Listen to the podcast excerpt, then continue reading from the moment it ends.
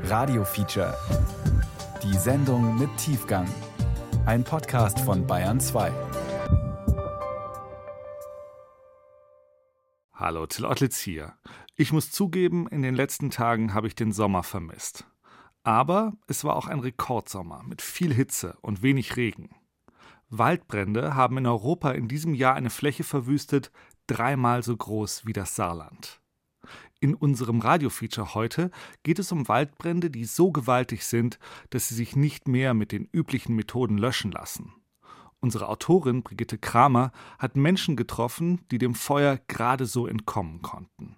Und sie hat Fachleute gefragt, wie wir mit der immer größer werdenden Gefahr umgehen sollen. Auch hier bei uns. Eu seguia o canal 3 da televisão que dava as notícias em direto. Ich habe Kanal 3 geschaut, die haben die Nachrichten live übertragen. Das Feuer näherte sich Montchique und das Problem war die Alfersstraße. 15 Minuten nachdem das Feuer die Straße überquert hatte, war es dann schon auf der Spitze des Hügels zu sehen. Dann erschien das Feuer auf der anderen Seite von Alfers. Es brannte also dort oben und da hinten. An zwei verschiedenen Stellen, zwei Fronten. Duas frentes. Alguma Es war unmöglich, irgendwas zu tun. Und ich konnte ja auch nicht mehr flüchten, weil die Straße oben schon in Flammen stand. Ich hatte die Sachen schon ins Auto gepackt, weil ich wegfahren wollte, und dann habe ich das Gegenteil getan. Ich habe die Sachen aus dem Auto wieder rausgeholt und sie in die Nähe des Wasserbeckens gelegt. Drei Rucksäcke und eine Tasche mit Dokumenten und anderen Dingen. Aber ich hatte die Goldmedaillen vergessen. Und eine Menge Fotokram und viele Dinge, die man einfach vergisst. Alles ist da geblieben. Alte Bücher, wichtige Sachen. Das ist João Furtado. Er lebt im Süden von Portugal an der Algarve. Im August 2018 brannte es in seiner Region eine Woche lang rund um das Bergstädtchen Monchique. Etwa 100 Häuser wurden zerstört, darunter auch seins. Ein Haus mit großem Garten, in dem der 65-jährige Kunsthandwerker auch arbeitete und sein Gemüse selbst anbaute. Der Großbrand von Monchique war einer der schlimmsten in Europa. 27.000 Hektar Wald sind abgebrannt. Eine Fläche so groß wie der Grunewald in Berlin.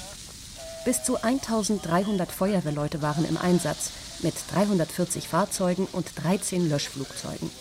Trotzdem konnten sie den Waldbrand nicht löschen. Sie konnten nur abwarten, bis er von selber ausging. Unlöschbare Waldbrände.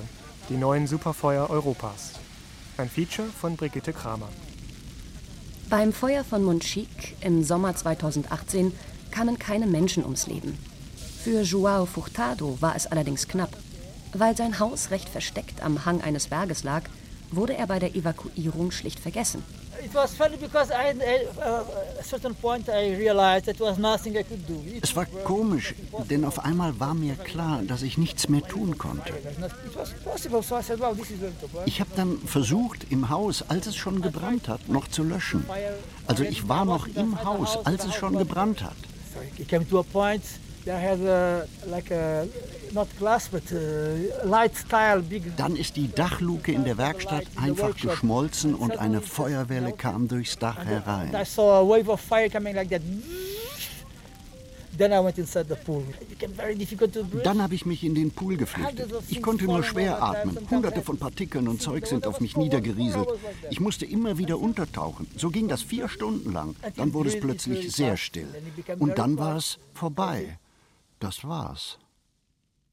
Monchique in Südportugal ist ein Schauplatz von vielen anderen auf der Erde, an denen vermehrt Waldbrände ausbrechen, die sich sehr unvorhersehbar verhalten, die enorme Hitze und meterhohe Flammen entwickeln. Über den Bränden können sich Feuerwolken, Pyrocumuli, bilden. Eine Mischung aus Rauch und Luftfeuchtigkeit. Auch regelrechte Feuerstürme können entstehen. Bei großen Flächenbränden drängt die heiße Luft schnell nach oben, die umgebende, schwerere Kaltluft strömt von der Seite nach und facht dabei das Feuer weiter an. Dieses Mikroklima großer Flächenbrände erschwert die Löscharbeiten enorm und ist für Feuerwehrleute lebensbedrohlich. Kein Löschflugzeug kann durch Feuerwolken oder Feuerstürme fliegen. Experten nennen das Superfeuer oder Feuer der sechsten Generation. Geprägt wurde der Begriff in Spanien. Seit Beginn der Zählung in den 1950er Jahren sind die Feuer immer heftiger geworden und näher an die Bevölkerungszentren herangerückt. Von der ersten Generation, bei der verwilderte Ackerflächen die Ausbreitung lokaler Feuer begünstigen, über die vierte, wo ganze Wohngebiete in der Nähe von Naturräumen bedroht sind. Feuer der sechsten Generation, die so heftig sind, dass sie ihr eigenes Mikroklima bilden, wurden 2017 in Chile und in Portugal erstmals festgestellt. Besonders Regionen mit mediterranem Klima, mit heißen, trockenen Sommern und milden Wintern sind bedroht. Der Bürgermeister von Monchique, Paulo Alves, das größte Problem, das wir hier haben, ist die Raumordnung. 80 Prozent der Fläche sind ländliches Gebiet, Waldfläche. In Monchique kommt es regelmäßig zu großen Waldbränden, die die Menschen verängstigen und ihnen Einkommensverluste bescheren. Sie zerstören den Wald und die Artenvielfalt. Und das hat auch mit dem Verschwinden des Menschen aus der Region zu tun. Erst haben sie die Landwirtschaft aufgegeben und sind in die Dörfer gezogen und dann in die Städte. Und so ist das Innere des Landkreises verwaist. Das Aufgeben des Landes hat dann zur Entstehung großer Eukalyptusplantagen geführt, viele von ihnen ohne eine räumliche Ordnung. Und diese Unordnung verursacht dann große Brände. Das Klima ist heute auch nicht mehr dasselbe wie vor 50 Jahren. Es gibt viele Hitzewellen. Und der Wassermangel führt dazu, dass wir gerade eine große Dürreperiode haben. Eukalyptus. Mittlerweile bedeckt der schnell wachsende Baum eine Million Hektar in Portugal. Rund um Monchique sind drei Viertel des Waldes Eukalyptusplantagen. Seit 1960, als die ersten Großgrundbesitzer mit den industriellen Eukalyptusanpflanzungen für die Zelluloseproduktion begannen, ist mehr als die Hälfte der Bevölkerung weggezogen. Das Problem mit dem aus Australien stammenden Eukalyptus? Brennende Blätter fliegen hunderte Meter weit und stiften so immer neue Brände und ein brennender Eukalyptusbaum schleudert seine Samen weithin im Umkreis von sich. Nach dem Brand wachsen dann Dutzende Eukalyptusbäumchen nach. Einheimische Arten werden verdrängt.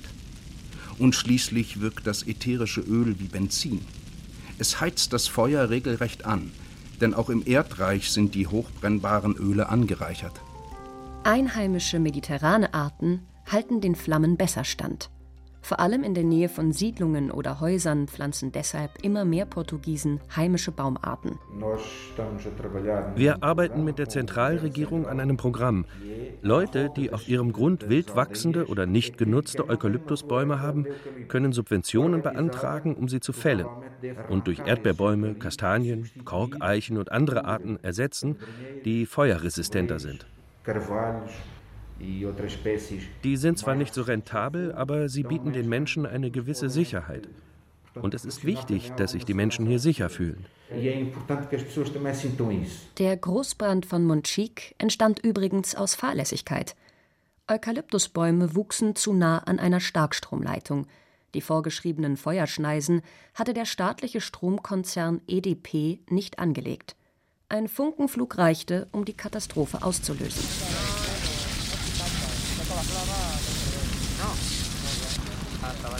Doch nicht nur am Mittelmeer brennen Wälder. Berichte aus Australien, Sibirien oder Schweden über langanhaltende zerstörerische Feuer häufen sich.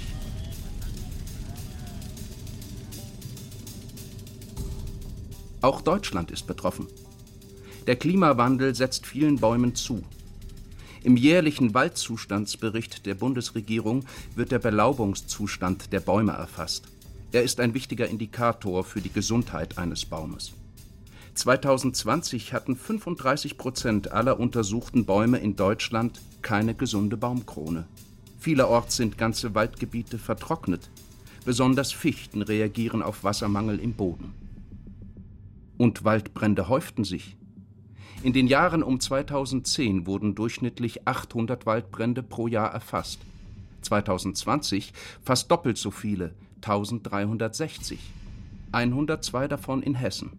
Ebenfalls deutlich mehr als in den Jahren zuvor. Deutschland muss sich zumindest in bestimmten Regionen auf Szenarien einstellen, wie sie in mediterranen Gegenden üblich sind. In Santa Coloma de Queral zum Beispiel. Das Dorf hat 2700 Einwohner und liegt 90 Kilometer westlich von Barcelona. Es ist umgeben von Feldern, Schweinemastbetrieben und weitläufigen Kiefern und Eichenwäldern. Ende Juli 2021 sind hier in drei Tagen 1800 Hektar abgebrannt. Ein halbes Jahr später ist das Leben wieder sehr ruhig. Ein ganz normaler Donnerstagvormittag. Die meisten Bewohner arbeiten außerhalb der Gemeinde. Immerhin gibt es mehrere Schulen. Es gibt auch Tante-Emma-Läden, Cafés, Restaurants, Bars, eine Marmeladenmanufaktur und zweimal die Woche kommt der Fischhändler. Und eine Bäckerei gibt es, die Brot und Gebäck aus alten ökologisch angebauten Getreidesorten herstellt. Hier arbeitet Aida. Die junge Frau hat ihr kastanienbraunes Haar unter einem grünen Kopftuch versteckt. Ihre helle Schürze ist voller Mehl. Aida lebt in einem Haus auf dem Land und hat das Feuer vergangenen Sommer von ihrer Terrasse aus beobachtet. Ich war einen, vielleicht zwei Kilometer weit weg. Mein Haus, es hat uns nicht getroffen, aber wenn der Wind aus einer anderen Richtung geweht hätte, dann sicher schon. Zufall, reiner Zufall, dass das Grundstück verschont geblieben ist. Wenn es brennt, fühlt man sich vor allem machtlos.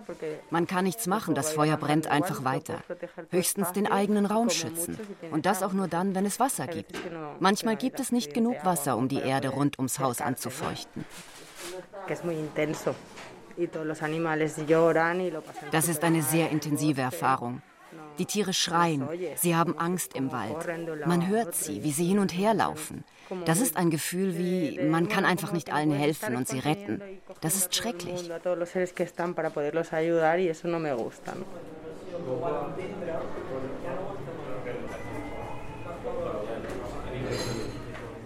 Am Ortsrand ist ein großes Restaurant, wo viele alte Männer sitzen und sich unterhalten. Fernando ist ungefähr doppelt so alt wie die Bäckerin Aida. Der hagere, dunkelhaarige Bauer ist pensioniert und hilft seinem Sohn in der Landwirtschaft. Eine kleine leere Kaffeetasse steht vor ihm. Früher haben wir das Stroh und die Stoppeln verbrannt wegen dem Unkraut. Das ist jetzt verboten. Dabei ist Feuer ein hervorragendes, natürliches Desinfektionsmittel. Was ist besser, abfackeln oder jedes Jahr Pestizide verteilen? Wenn man aufpasst, ist das kontrollierbar. Man bekommt höchstens mal einen Schrecken. Hier kommt es alle zwei, drei Jahre zu einem großen Brand. Es gibt einfach sehr viel Wald hier. Am Ende war dann alles halb so schlimm. Es ist nur Wald abgebrannt.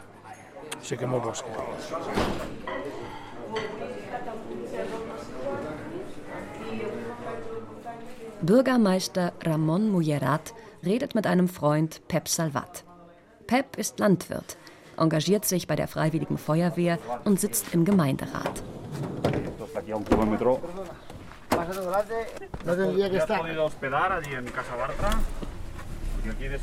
Die nächsten zwei Stunden geht es mit den beiden im Auto durch verkohlte Wälder, kahle Hügel, trockene Felder und weitläufige Wälder. Erster Halt am Rand eines Stoppelfeldes an der Landstraße fünf Kilometer außerhalb des Dorfes. Hier hat das Superfeuer angefangen. Vermutlich durch eine aus dem Auto geworfene Zigarettenkippe. Wenn alle Feuerwehrleute auf einmal gekommen wären, dann wären hier diese vier Felder abgebrannt und wir wären nicht im Fernsehen gewesen. Aber so war es nicht. Das Feuer ist auf den Wald übergesprungen. Am Ende kam sogar die militärische Nothilfeeinheit UME von der spanischen Armee. Helikopter, Vorderkipper mit Raupenantrieb, Lastwagen, alles. Es war wirklich spektakulär, visuell und von der Intensität des Feuers her. Wir haben hier sehr viel Wald, der reicht 20 Kilometer weit. Der war zum Glück nicht betroffen. Die Feuerwehrleute hatten erwartet, dass 5000 Hektar abbrennen würden, aber es waren dann nur 1800. Wir waren stark vom Wetter abhängig, ob der Wind drehen würde. Alles war günstig. Am Sonntagabend haben sie das Feuer richtig angegangen. Das war eine Feuerwolke. Die ist in sich zusammengesackt und hat dabei viele Nebenfeuer gebildet. Sie haben hart gearbeitet. Am Montag war dann alles anders. Es hat angefangen zu regnen. Der Wind hat gedreht und sie haben das Feuer dann unter Kontrolle bekommen. Der Brand von Santa Coloma de Queralt gehörte zur sechsten Generation. Trotz des Einsatzes vieler Mittel mussten die Menschen letztlich abwarten, bis sich die Feuerwolke auflöste und das Wetter umschlug. Sie konnten lediglich versuchen, die Ränder des Feuers unter Kontrolle zu halten. Der Blick aus dem Auto fällt auf hunderte Meter verbrannter Bäume.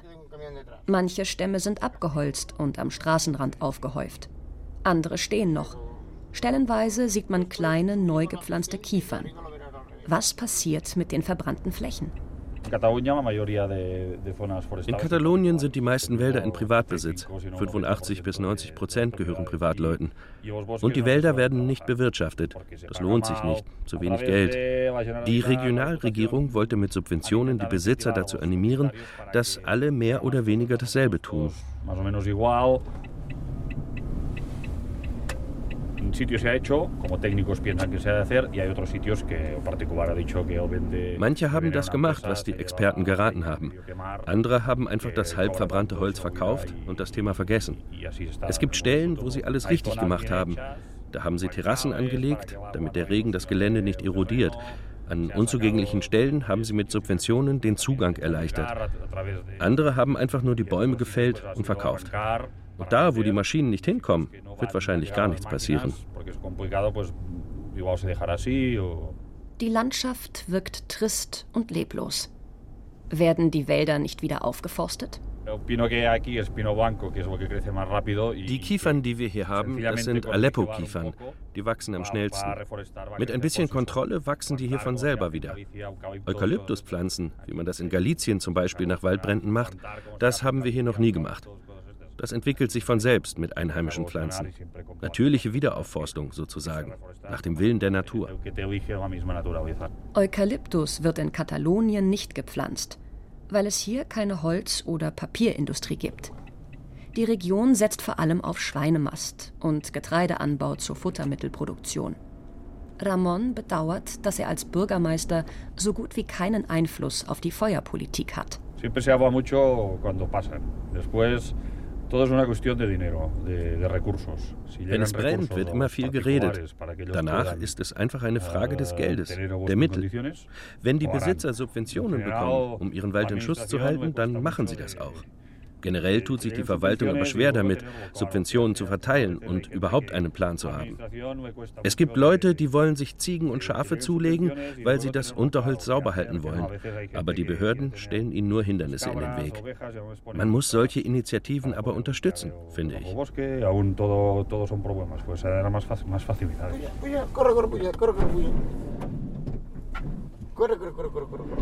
Weiter geht es mit Pep Salvat durchs Niemandsland zur Ruine der Burg von Keralt. Sie steht auf einer Klippe am Hang eines Gebirgszuges, ein paar Kilometer außerhalb des Ortes. Von hier aus kann man das Ausmaß der Katastrophe vom Sommer 2021 sehen. Den flachen Gebirgszug haben die Flammen verschont. Hier ist der Wald noch intakt. Links und rechts der Forststraße stehen Aleppo-Kiefern in der Wintersonne.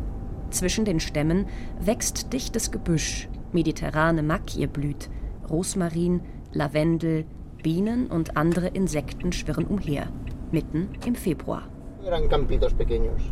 Das hier waren alles mal Felder, begrenzt von niedrigen Steinmauern. Die haben das Gelände befestigt. Oben ein Feld, dann ein Mäuerchen, also Terrassenwirtschaft. Und zwar für den Weinbau. Hier waren überall Weinberge. Es wurde aber kein Wein gekeltert, sondern Schnaps gebrannt. Katalonien war mal ein großer Schnapsexporteur. Weinberge wachsen zu und verwalden. Altes Agrarland verschwindet in einer Art Märchenwald, der zwar zauberhaft und urig wirkt, aber eine lebende Gefahr darstellt. Der nächste Waldbrand scheint vorprogrammiert zu sein. Pep sieht das ähnlich. Er hat Angst. Er baut Getreide an und ist selbst Waldbesitzer. Besser gesagt, war er Waldbesitzer. Ich war auf dem Feld mit dem Traktor und die Feuerwehrleute waren bei mir zu Hause und haben meinen Wald angezündet, um ein Gegenfeuer zu legen. Da blutet dir natürlich das Herz, wenn du siehst, wie sie deinen Wald in Brand stecken. Zwei Tage und Nächte war Pep im Einsatz, ohne zu schlafen. Das große Feuer erlosch, aber noch zwei Monate lang brachen immer wieder kleine Sekundärfeuer am Boden aus. Rauchende Brandherde, die Freiwillige Feuerwehr musste immer wieder zum Löschen ausrücken. Oben auf der Festung pfeift der Wind. Der Blick ist gigantisch. Endlose Hügel ziehen sich in die Ferne, grün und dicht bewaldet. In der Ferne werden sie bläulich-grau. Dazwischen liegen helle Quadrate und Streifen. Brachliegende, noch unbestellte Felder. Dazwischen kleine Häusergruppen mit roten Ziegeldächern und Kirchtürmen aus hellem Sandstein. Zu unseren Füßen allerdings ist die Landschaft kahl und braun. Schwarze Stämme ragen in den Himmel. Sie wirken bedrohlich.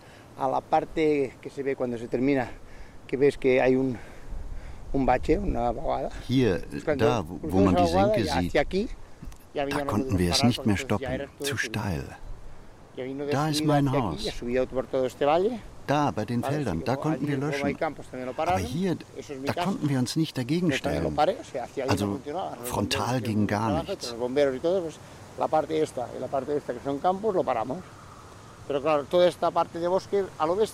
Und schau mal hier, diese endlose Waldmasse, das wäre das totale Desaster geworden.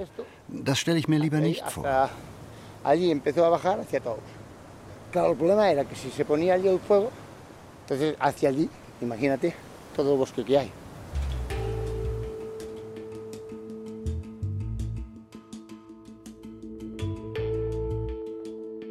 Lourdes Hernández ist Waldbrandexpertin vom Umweltschutzverein WWF in Spanien.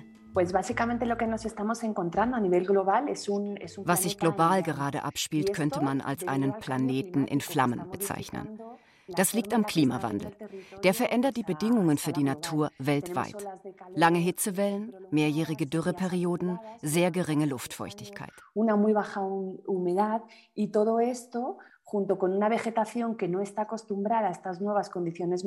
Dazu kommt, dass die Vegetation an diese neuen klimatischen Umstände nicht angepasst ist. Das bedeutet also einerseits, dass es neuerdings Waldbrände gibt, wo man das früher nicht kannte. Nordeuropa, Schweden oder was in der Arktis passiert. Das ist extrem ungewöhnlich. Eh, in der Arktis kommt es mittlerweile zu sogenannten Zombiefeuern. Bodenbrände, die auf natürliche Art entstehen, durch Blitzeinschlag und sich im Sommer auf Flächen ausbreiten, die früher von Schnee bedeckt waren. Das Erdreich enthält sehr viel Methan und CO2 und ist deshalb leicht entzündbar. Unter der Oberfläche schwelen die Brände dann auch in den Wintermonaten weiter, wenn der Boden mit Schnee bedeckt ist. Und andererseits beobachten wir, dass dort, wo es schon immer Waldbrände gab, Mittelmeerraum, Australien, Chile, Kalifornien, das sind perfekt angepasste Regionen seit Tausenden von Jahren. Da werden die Feuer immer gefährlicher und extremer. Eine Zerstörungskraft, die in den letzten zehn Jahren zunimmt und die man so noch nicht gesehen hat. Eh, Waldbrände sind selbst sehr klimaschädlich. Greenpeace beschreibt ihren Einfluss folgendermaßen. Wald-, Savannen- und Torfmoorbrände verursachen globale CO2-Emissionen von 7,3 Milliarden Tonnen jährlich. Auch andere klimawirksame Schadstoffe wie Methan oder Ruß gelangen in die Erdatmosphäre. Diese Menge an Emissionen ist größer als die, die der globale Verkehr ausstößt. Sie entspricht knapp der Hälfte der globalen Emissionen aus der Kohleverbrennung und heizt massiv den Klimawandel an. Dazu kommen die direkten Gefahren für Menschenleben. Lourdes Hernández. In den letzten Jahren ist die weltweite Zahl der Todesopfer durch Waldbrände um 300 Prozent gestiegen. Das zeigt deutlich, dass die Brände immer gefährlicher werden. Auch wenn der Ursprung all dieser Feuer in der Arktis, im Amazonasgebiet, in Indonesien, im Mittelmeerraum ein anderer ist, haben sie doch etwas gemeinsam. Der Klimawandel verstärkt die Bedingungen für ihre Ausbreitung. Und macht es immer schwieriger, die Brände zu löschen und Siedlungen und Menschen zu schützen. Was also tun? Brandvorsorge ist der Begriff, um den sich die Diskussion bei den neuen Superfeuern dreht. Aber Brandvorsorge ist komplex und weitgreifend. Es geht darum, Mosaiklandschaften aus Wald und offenen Flächen anzulegen, in denen die Flammen nicht so leicht überspringen können. Eine Herausforderung für die Raumordnungspläne der Gemeinden. Wir müssen resiliente Landschaften schaffen, die nicht so leicht brennen. All diese aufgegebenen Eukalyptusplantagen in Galizien und Portugal, die ein ernstes Problem für die Bevölkerung dort sind, die müssen einer anderen Nutzung zugeführt werden. Einheimische mediterrane Wälder sind an Feuer angepasst. Im Mittelmeerraum sind Feuer sogar nötig, um die Waldmasse zu verjüngen. Kiefernzapfen explodieren zum Beispiel bei Bränden und schleudern dabei Samen um sich. Aber es sind zu viele und zu große Feuer. In Spanien werden nach Angaben des WWF etwa 12.000 Brände im Jahr registriert. Die allermeisten verursacht durch Zigarettenkippen, Grillfeuer oder unkontrolliertes Abfackeln von Baumschnitt. Nur 5% von ihnen haben einen natürlichen Ursprung. Blitzschlag. Also 600. Die könnte die Natur verkraften, 12.000 nicht.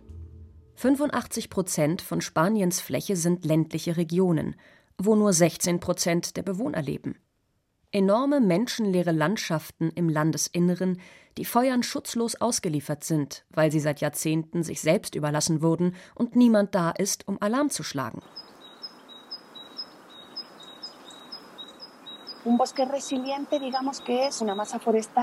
Ein resilienter Wald ist ein Wald, der auf externe, widrige Faktoren reagieren und sich anpassen kann. Nehmen wir zum Beispiel eine seit 20 Jahren brachliegende Eukalyptusplantage, voller Pflanzenmaterial. Und auf der anderen Seite eine Dehesa, einen lichten Eichenhain mit einheimischen Arten, wo es kaum vertikale und horizontale Kontinuität gibt. Im Fall eines Feuers kann die Dehesa die Flammen von selbst bremsen. Die Plantage schafft das nicht. Die iberische Dehesa, wo Schweine Eicheln fressen, wo Kork und Holz gewonnen werden, ist in diesem Sinn ideal. Die Bäume stehen so weit auseinander, dass die Funken nicht überspringen können. Weidetiere halten den Waldboden frei von Unterholz und leicht brennbarem Gestrüpp. Dehesas sind naturnahe Kulturlandschaften mit großer Artenvielfalt und sehr feuerresistent. Funktioniert Brandsorge also nur durch aktive Gestaltung des Menschen? Kann die neue Wildnis, die sich vielerorts in Europa ausbreitet, nicht auch Resilienz bringen? Alexander Held, Forstwirt und Feuerökologe am European Forest Institute, schlägt den Mittelweg vor. Er plädiert für den naturnahen Wirtschaftswald. Wo ich ein Kompromissmodell sozusagen fahre, dass ich meine Gewinnmaximierung etwas nach unten korrigiere, den Wald Totholz belasse, viele verschiedene Baumarten belasse, meine Holzernteverfahren möglichst schonend durchführe, sodass ich dann auf der gleichen Fläche sowohl nutzen als auch schützen kann.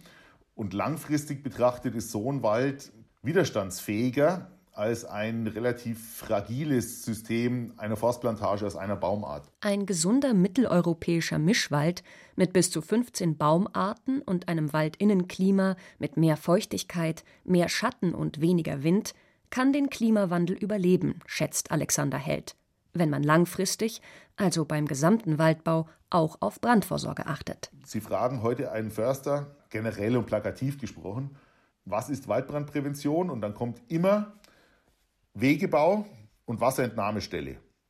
Und es ist ja eigentlich schon Einsatzvorbereitung. Dann werden Sie oft hören, wir haben Feuerwachtürme in Deutschland mit automatisierten Kameras. Auch das ist ja keine Vorsorge, sondern das ist, damit der Einsatz dann besser läuft.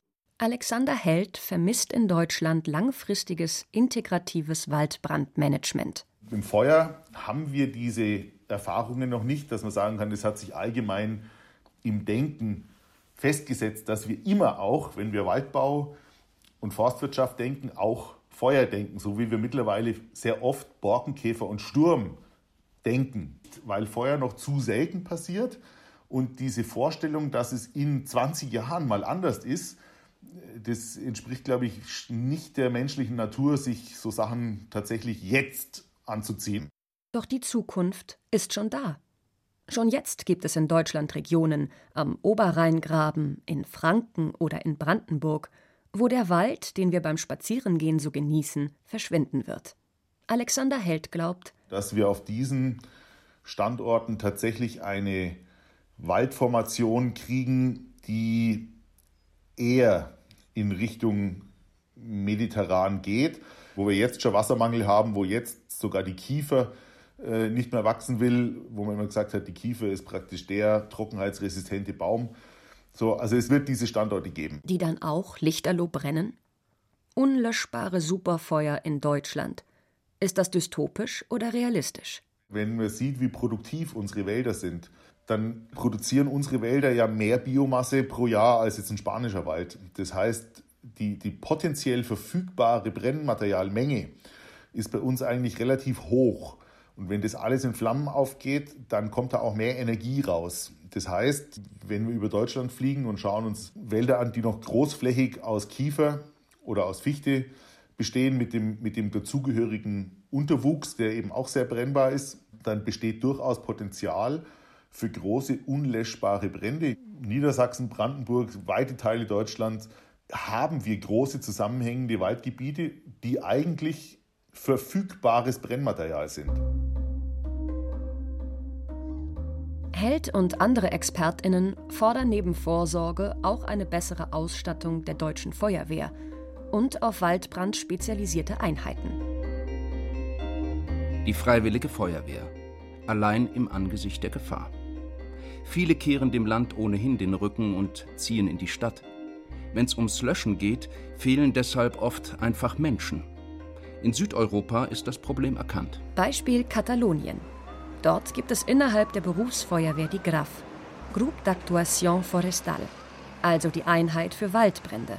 Jordi Lopez ist ein auf Waldbrände spezialisierter Berufsfeuerwehrmann.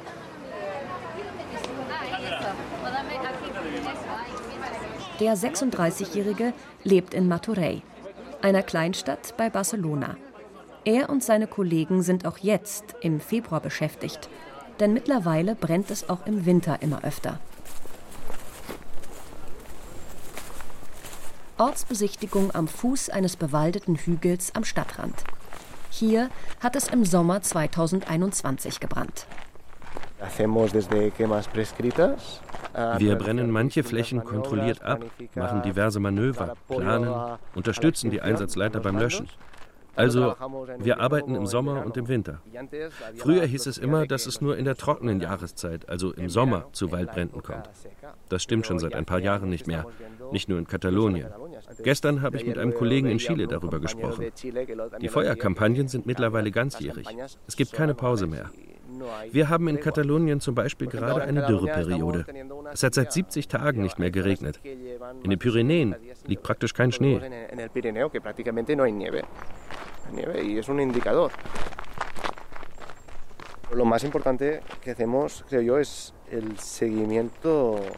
Das Wichtigste unserer Arbeit ist, glaube ich, dass wir nach einem Brand das Verhalten des Feuers nachvollziehen. Und zwar das ganze Jahr über.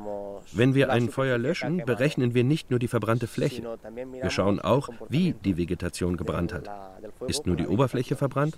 Was wurde von den Flammen abgefackelt? Gab es Sekundärfeuer? Falls ja, in welchem Abstand und wie viele? Welche Feuertypen sind in einer bestimmten Gegend zu erwarten? Also, es geht einfach darum zu vermeiden, dass uns ein Feuer überrascht.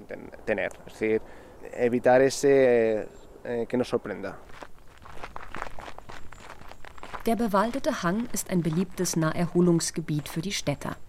Es gibt Wanderwege, viele Jogger kommen hierher. Der Waldbrand im Juli 2021 wurde durch Funken bei Handwerksarbeiten ausgelöst. Jemand hatte den Zaun seines Hauses repariert. 220 Hektar Wald sind ganz oder zum Teil verbrannt. 70 Menschen mussten evakuiert werden.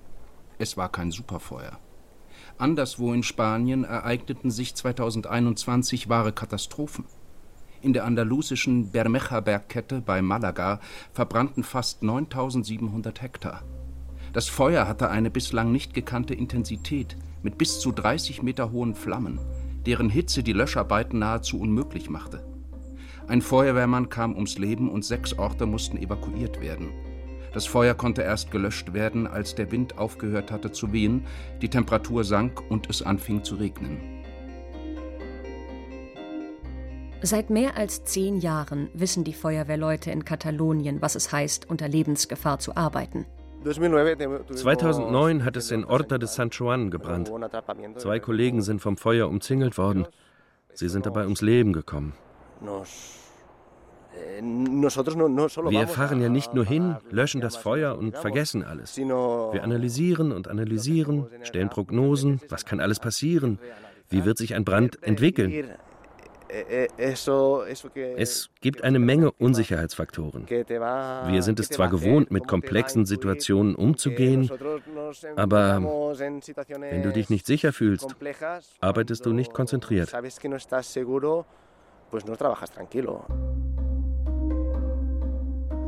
Insgesamt sind an jenem 21. Juli 2009 in dem katalanischen Ort Horta de Sant Joan fünf Feuerwehrleute gestorben.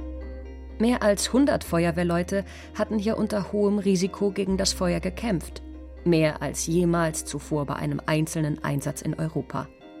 Die Ereignisse wurden minutiös analysiert und eröffneten eine Debatte. Wir haben schon verschiedene Unfälle wie den von 2009 gehabt und haben dabei einiges gelernt. Zum Beispiel hat sich unser Konzept von Sicherheit geändert. Vieles war uns vorher nicht klar. Zum Beispiel letztes Jahr das Feuer von Santa Coloma de Queralt. Da hat sich eine Feuerwolke, ein Pyrocumulus, gebildet.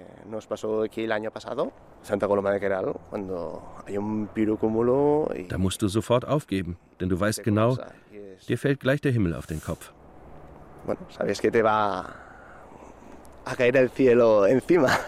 Feuer der sechsten Generation. Den Begriff hat übrigens Jordis Chef Marc Castelnau geprägt, ein europaweit anerkannter Spezialist für Waldbrände. Feuer der sechsten Generation also können mehrere Fronten bilden. Die Situation wird dann schnell unübersichtlich und riskant. Für Jordi Lopez ist klar, die Lösung muss weitergreifen und die Gesellschaft mit einbeziehen. Unsere Spezialeinheit hat eine Lebensphilosophie, die weit über das Thema Feuerbekämpfung hinausgeht. Du beginnst die Dinge anders zu sehen, wenn du hier arbeitest. Die Landschaft, die Gesellschaft, die Wirtschaft, sogar das Leben.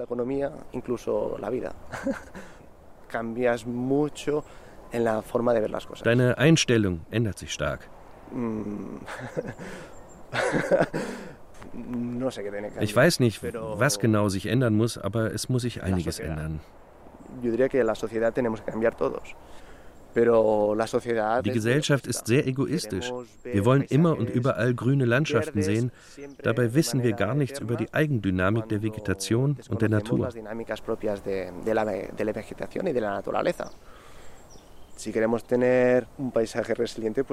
Wenn wir eine resiliente Landschaft wollen, müssen wir akzeptieren, dass Bäume gefällt werden.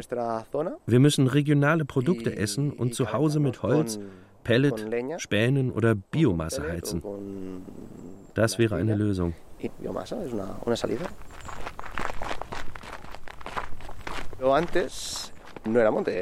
Früher war das hier kein Wald. Das waren kleine Landwirtschaften. Weinberge, Olivenbäume. Hier wurde Öl produziert. Auf den alten Fotos, die wir gerade zusammensuchen, da sehen wir nur ganz wenige Kiefern und die, die wuchsen, waren stark beschnitten. Sie hatten nur wenige Äste, denn sie wurden genutzt. Mit ihrem Holz heizten die Bäcker ihre Öfen oder es wurde Kalk als Baumaterial produziert.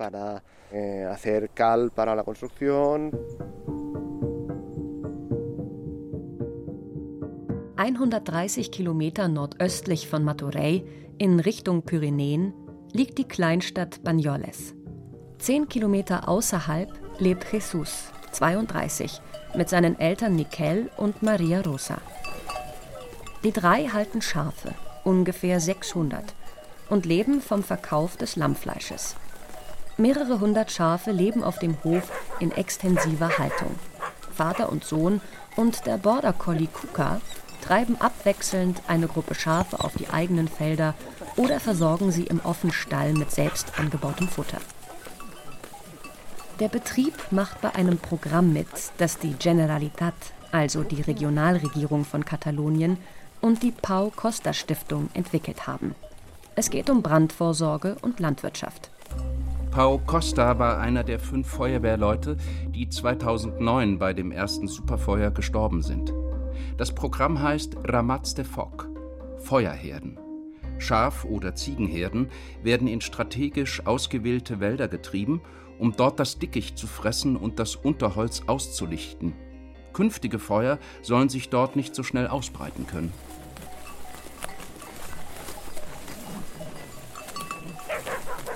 Es ist später Nachmittag. Der Himmel ist hellblau und wolkenfrei, wie jeden Tag in den letzten Wochen. Das Haus der Familie steht in einem lichten Eichenwäldchen. Drumherum liegen Felder und andere Eichen- und Kiefernwälder. Die Landschaft ist flach und offen. Kein Haus oder Ort weit und breit. Jesus erzählt von seiner Arbeit. Schafe werden nur trächtig, wenn sie sozusagen im Überfluss leben. Wenn sie kein gutes Futter kriegen, bekommen sie auch keine Lämmer. Und wenn sie keine Lämmer kriegen, kann man leicht in den Kreislauf geraten, dass man zwar züchtet, aber kein gutes Produkt am Ende hat. Das heißt, das A und O ist gutes Futter. Alfalfa, cebada, avena, esparceta, raigras mucho. Alfalfa, Gerste, Espasette, Hafer, viel Weidelgras. Und das Fressen im Wald zählt natürlich. Es ist vielleicht nicht immer so nahrhaft, aber es ist sehr gut verdaulich. Es gibt Pflanzen, die auf natürliche Weise Verdauungsbeschwerden lindern. Schafe und Ziegen und andere Tiere in extensiver Haltung bekommen in der Natur, was Tiere in intensiver Haltung als Mineralstoffpräparate zugefüttert bekommen. Das heißt, sie kriegen ihre Mineralien im Wald. Wir haben unsere Tiere schon immer in den Wald getrieben. Jesus ist Bauer aus Überzeugung. Er hat Agrarwissenschaften studiert und bei seinen Eltern alles Praktische gelernt. Dazu hat er Prinzipien. Sein Hof funktioniert nach den Regeln der Kreislaufwirtschaft. Die Waldweidewirtschaft, die er als einer von 17 Züchtern in Katalonien zur Brandvorsorge betreibt, passt zu seinen Werten. Nachhaltige Nutzung der Natur. Die Subventionen, die Jesus dafür bekommt, sind übrigens kein Argument. Er bekommt rund 1000 Euro im Jahr. Am Wegrand grast eine kleine Schafherde. Vater Michael hat sie rausgetrieben. Gierig fressen die Tiere das dichte, helle Gras. Michael steht im Overall auf einen Stock gestützt und schaut den Schafen beim Fressen zu. Die Hündin Kuka springt hin und her. Der Wald, den die Feuerexperten von der Pau Costa Stiftung zur Waldweide ausgesucht haben, liegt etwas weiter weg. Michael und Jesus müssen mit den Schafen eine halbe Stunde hingehen. Am Anfang sind sie gar nicht reingekommen. Es war zu viel Gestrüpp. Da, wo sie durchkommen, säubern sie den Boden nach und nach. Der Wald ist sehr, sehr groß. Es gibt Gegenden, da kommen sie einfach nicht durch. Zu viel Dickicht, Brombeergestrüpp, Dornbüsche.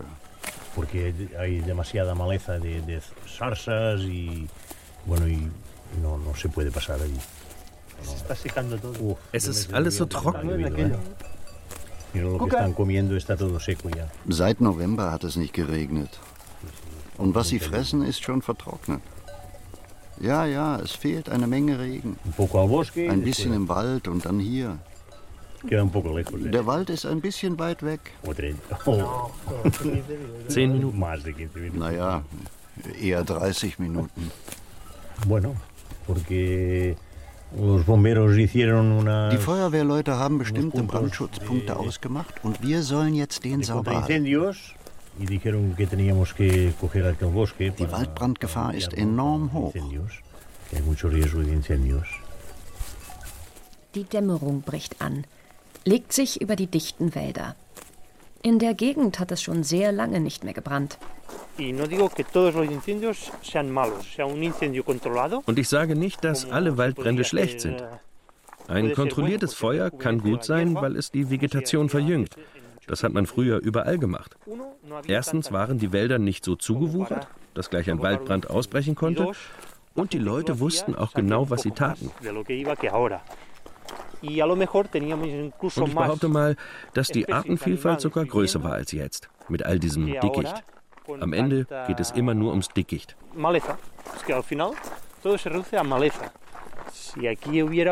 Wenn hier ein Feuer ausbrechen würde, dann würde alles verbrennen, die gesamte Landschaft. Nichts würde übrig bleiben. Da kannst du nicht sagen, die Vegetation ist abgebrannt, aber mein Haus ist stehen geblieben. Nein, es verbrennt alles. Wälder, Felder, Häuser, das Vieh, alles verbrennt. Dieses Jahr ist sehr schlecht. Wir haben hier mediterranes Klima, was gerade zu tropischem Klima wird. Früher hatten wir beispielsweise Stürme mit 90 Stundenkilometern. Heute haben sie 120 Stundenkilometer. Heute dauert ein Sturm nicht einen Tag, sondern eine Woche. Früher hat es ein bisschen gehagelt, heute fallen Steine vom Himmel. Früher sind in fünf Tagen 200 Liter Regen pro Quadratmeter gefallen. Heute fallen 200 Liter in fünf Stunden.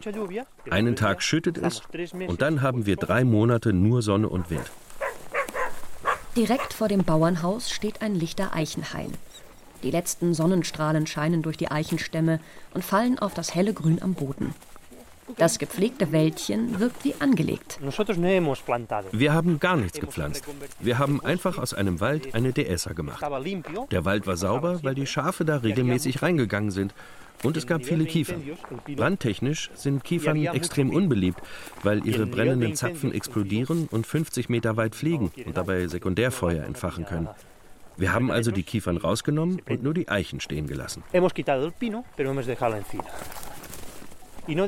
Ich sage nicht, dass eine Dehesa ein Feuer stoppen kann. Besser, es brennt erst gar nicht. Aber eins ist klar, wenn hier Feuer ausbricht, dann brennt es alles nieder.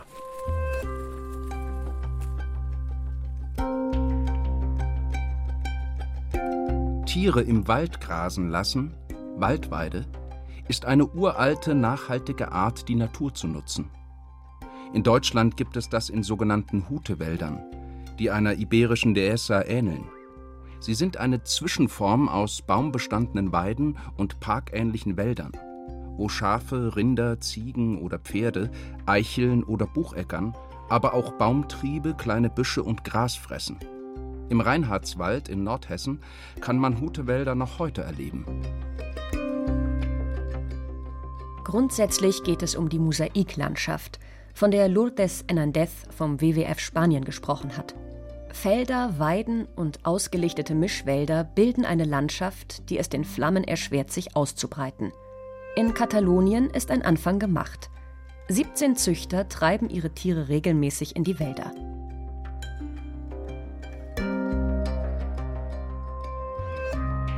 In Deutschland endete der Brauch mit der Industrialisierung Mitte des 19. Jahrhunderts. Weil damals sehr viel Holz entnommen und der Wald übernutzt wurde, wurden alle anderen, die nichts mit Holz zu tun hatten, aus dem Wald verbannt, wie Juliane Baumann sagt. Die Berliner Agrarwissenschaftlerin ist Expertin für Waldweide. Sie hat in Katalonien als Feuerwehrfrau gearbeitet, dort das Projekt Ramats de Foc kennengelernt und betreibt derzeit ein Pilotprojekt in Brandenburg, das am Anfang steht. Ihre Idee stößt noch auf Widerstände, obwohl Brandenburg wegen seiner schnell austrocknenden sandigen Böden und der großen Kiefernwälder besonders anfällig ist für Waldbrände. Als ich angefangen habe, mich mit dem Thema zu beschäftigen, habe ich beim Landesbetrieb Forst direkt angerufen und habe mich nach Waldweide erkundigt, so ganz generell. Und da wurde mir gleich am Telefon gesagt, nee, Waldweide ist verboten in Brandenburg. Es ist in Deutschland in jedem Bundesland unterschiedlich geregelt. In Brandenburg ist es definitiv so, dass es kein generelles Verbot zur Waldweide gibt.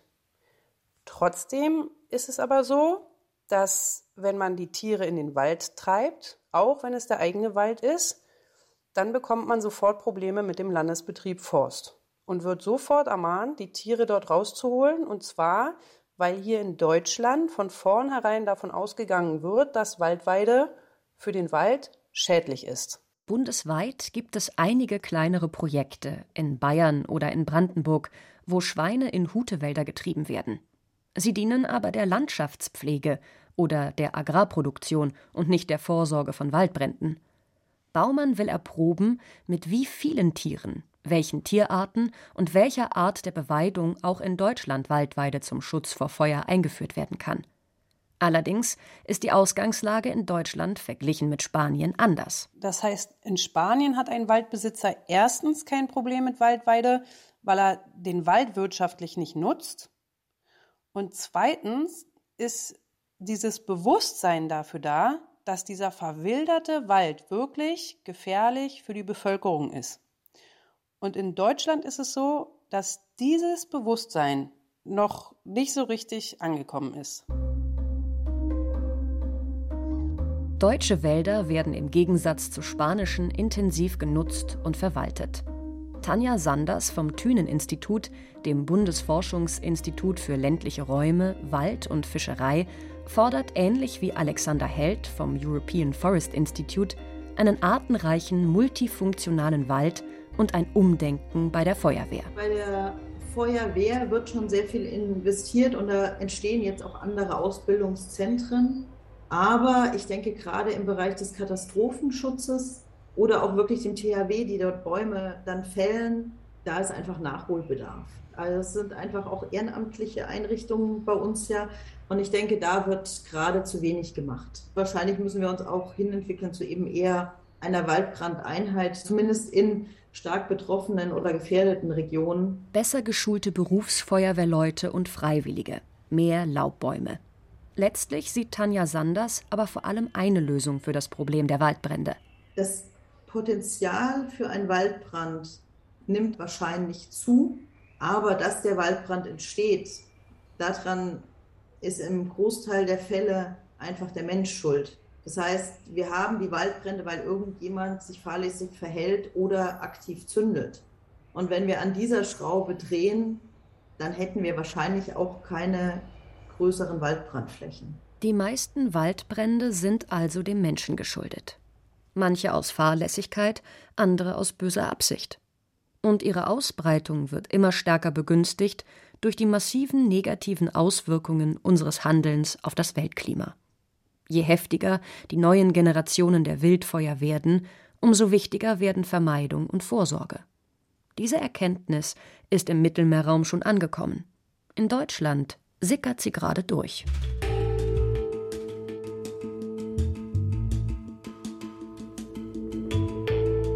Sie hörten Unlöschbare Waldbrände, die neuen Superfeuer Europas. Ein Feature von Brigitte Kramer. Es sprachen Sarah Grunert und Heiko Raulin, Sebastian Reis, Melanie Straub und Matthias Redelhammer. Ton und Technik Ursula Petüra. Regie Marlene Breuer. Redaktion Niklas Vogel. Eine Produktion des Hessischen Rundfunks 2022.